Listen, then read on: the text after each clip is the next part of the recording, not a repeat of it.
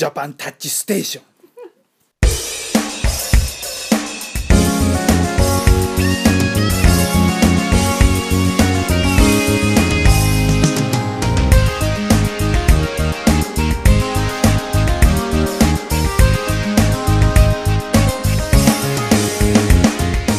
This program provides various topics from Japan for those who want to learn actual Japanese and Japanese culture. のりです シュです。そらです。さあ今日の食べ物なんだけど僕はね、ベビースターラーメ。ああ、ねなんと懐かしい。ンできちゃいました。美味しいもんねそれ。これほんとちっちゃい頃よく食べてたんだけどね。食べてた、ね。なんでこれラーメンって言うんだろうね。これち確かに。ょっと久しぶりだからちょっと,、食べてみて食べてみて、うんこれは本当子供のなんかおやつっていうかね、うん。子供が自分の少ないお小遣いで買える、安いもんね。うん、今日僕が買ったのもこれ28円だったからね。お安い。今でもやっぱりまだ安いんだうね、ん。本当にお子様のお金あのなお小遣いで買える、うん。うん、そうそう。で食べ始めるとちょっとねなかなか止ま止まらないよね。うん。うんうん。うん、なんとも言えない。なんか昔これのにお湯を注いで本当にラーメンあー風にして食べるのってあったけど今でもあるのかな、うんあるあるチキンだあるの？やってるやってうる。うん。ん。チキンラーメンとこれは同じ会社なの？いうわけじゃないの？日清じゃないのこれ。違う？違うかな？うーんとね。おやつカンパニおやつカンパニーっていうの、うん。ー書いてある。ググったらね。うーん。マジ？何何何インスタントラーメンはもともとうん。松田産業有限会社が日本初のインスタントラーメンを作ったって書いてある。松田？うーんあれ？でおでこのベビースターラーメンも昔は松田産業が出してた？うん。そうじゃない？うん。その名前になんとなく聞き覚えがあるなと思ったから。そっか。やっぱりそうなんだ。今のおやつカンパニーっていうのは今の名前でもともとは松田産業ってところが作ってたのね。そうそうみたいね。知らなかった。うーん。ああそうなんだ。そこが何？日本あのインスタントラーメンをさ日本最初に初作ったんだうん、いつぐらい？1955年うん。ん。じゃあ日清どうなるのって感じだよねこれ。それは後で買い取ったりいろいろしたんじゃないの？ちゃんと。でも自分ですまあいいや。ここら辺を言うと。まあいいよ。チキンの話に戻そう これはね今これのなんかうん。あのこう切り刻んだやつだけじゃなくてうん。なんかちょっとひっついてるような感じの。あーなんか見たことあるそういうの、ううん。あれあれももうやめられない止まらないになっちゃうんだよな。うん。かっぱえびせんだけどこれは。うんいいね食べながらすいませんって感じですねこれは。うん。なんか1950年代から、だから、僕なんかが生まれる30年以上前からあるんだね。そうだね僕は40年以上前からえー、そうだっけ のりってそんなに若かったんだ。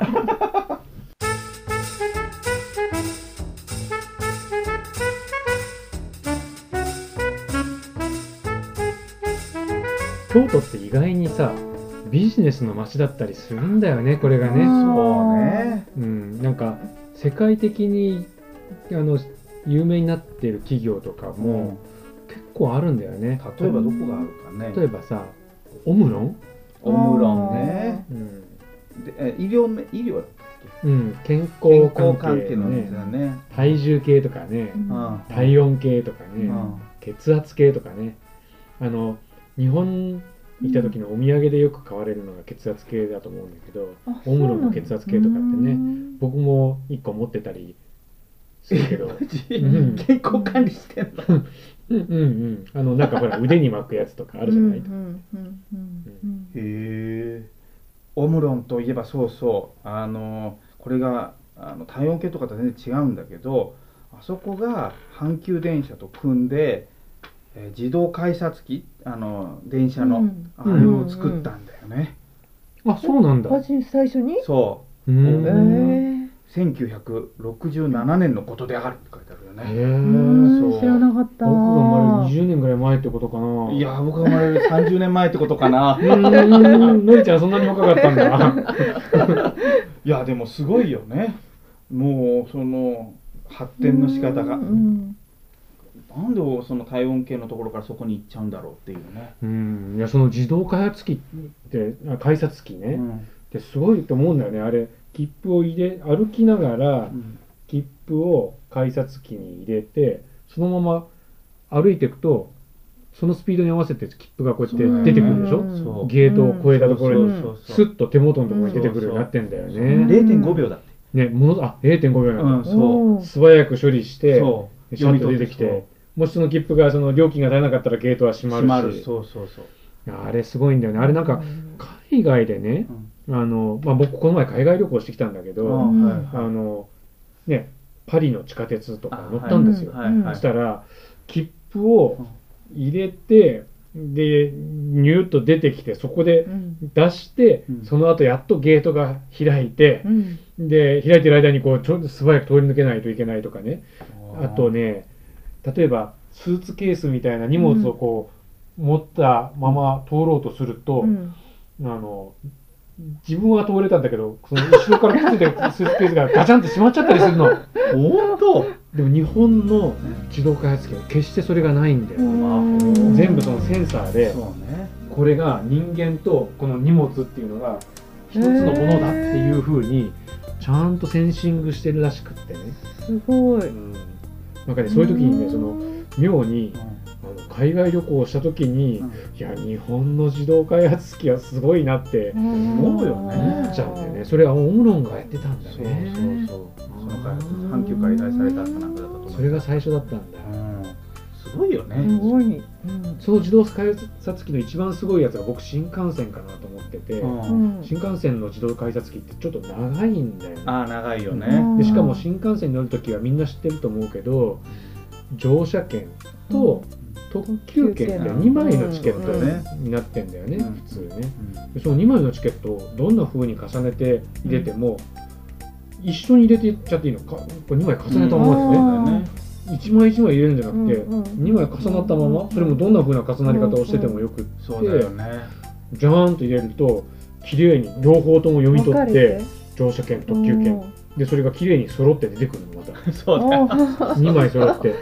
だからお客さんはうん。1枚だけ取ってもう1枚取り忘れたとか、うん。そんなことが起きないようになってんだよね、すごい。うんあれもすごい技術だと思うんだけど、すごいよねまあそういうのを、まあ、生み出してるような会社が京都にあるそう最初ね。最先端のね、それからチケットがなくなっていくわけだからね。うん。チケットレスっていうやつになるわけだから、ね、うん。今僕らが毎日使ってるあのスイカとかパスモパスモとかね。うん。あれもすごいよね。便利だった。便うん。そうね。電車に乗ったり降りたりするときにうん。いちいちもう切符を買わなくて済んでるもんね、でもなんかあの海外はなんか言ってたけどその先にお金を入れてうん。あの乗る時じゃなくてね先にもう1,000円とかうん。2,000円とか1万とかうん。入れて、うん。あのまだ乗りもしないのにね、うん。そういう国 国民は日本人ぐらいしかいないとかって言ってたよ。なんか先にお金を払ってしまうっていう習慣、スイカに2000円まあ、1万でチャージしといて。チャージしといてあ。でそこから少しずつ使っていくっていうね。そう。うそれも独特だとかって。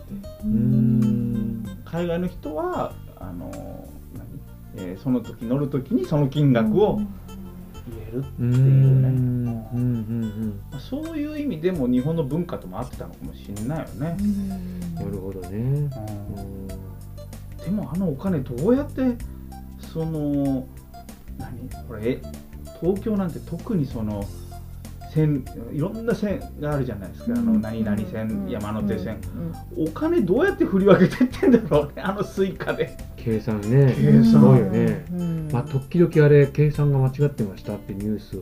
本当、まれに聞くことがあるけど。あ本当、うん何だったっけな。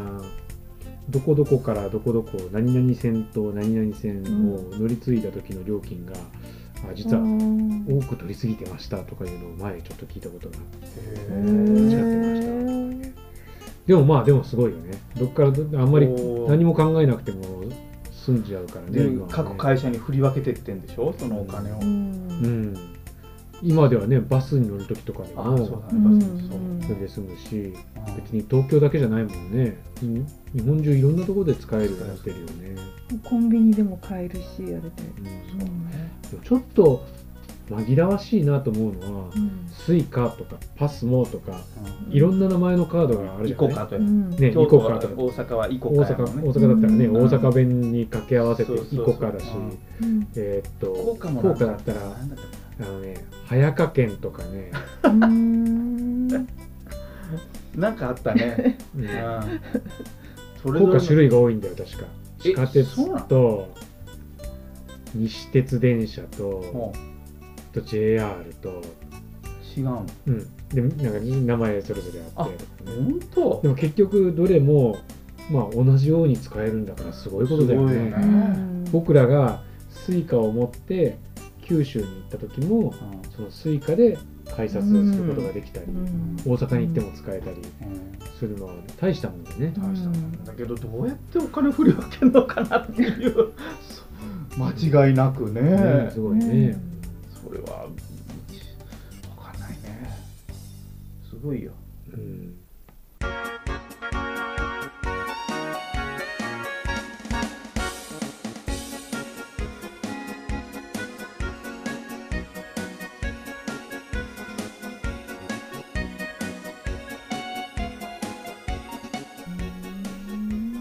京都で京都に行ったらここに行くんだけどみたいなとこってあるかな。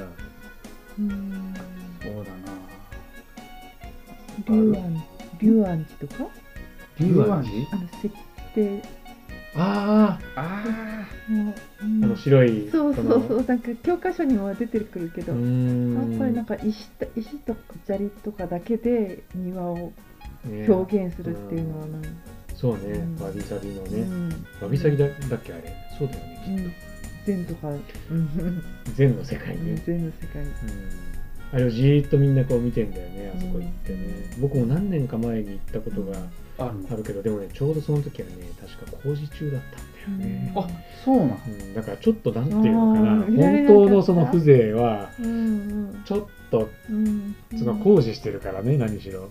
なんかちょっと違ってたんだけど、でもあの外国人観光客の人とかがうん。来て、そこにずっと座ってうん。じーっとこう見てるんだよね、うん。その禅の世界っていうのに触れてるっていうかね、禅の世界であのあれです触れてた一番の有名なアメリカの経営者といえばスティーブ・ジョブズ。だね。ねねえ。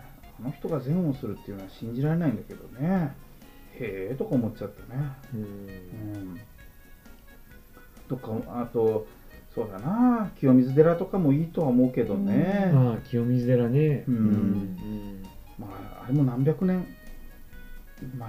かなり昔だよなあれだって、それがいまだにつながってるっていうのかな。つあのままの建物でうん。あるっていうのはすごいよね。うん。地震にも強いなんか建て方をしてるんだもんね。うん。確かあの山もああいう寺の。そうなんだ、うん。あなんかね遊びをね屋根とねこれ入れるんだって。それでそれ壊れないように。うーん。昔から地震免震。構造みたいなんですあそうそうそうそうそう屋根のところをそうちゃんと作ってるんだって。うん日本すごいねと思ってね。昔からその職人というか技術というか。宮大工とかね。宮大工うね今かなり人が少なくねなってきちゃってるから。うん京都の、えー、と年間の、えー観光んうん。うん。かい観光客人口って、うん。日本人も含めてね、うん。どのくらいか知ってる？全然知らない。2000万人ぐらい？2000万人？何えわかんない5000万人。へなえへえだからあの約日本人の半分ぐらいあの行くみたいな。ことになるんだ。そう。ーん。そんなにしょっちゅうは行ってないけどね。行ってないな。あでも外国人観光客が結構。いやいやうん。もうね韓国あの外国人観光客が来てまた増えてるんだけど、うん。もうその前から。日本人だけでもすごい多い、うん。そう。うん5000万。だからもうどんどん増えてってて。うん。ちなみにフランスの、うん。えー、と韓韓外国人観光客っていうかな、うん。人口ってどのくらいか知ってる、1億人。8000万うーん。だから京都とああこれは超えてもいいんじゃないかなとか外国人観光客がこれから京都増えてったらねと思うんだけどね、お楽しみいただけましたか？今日はのり、そら、しゅうの3人でお送りしました。また次回お会いしましょう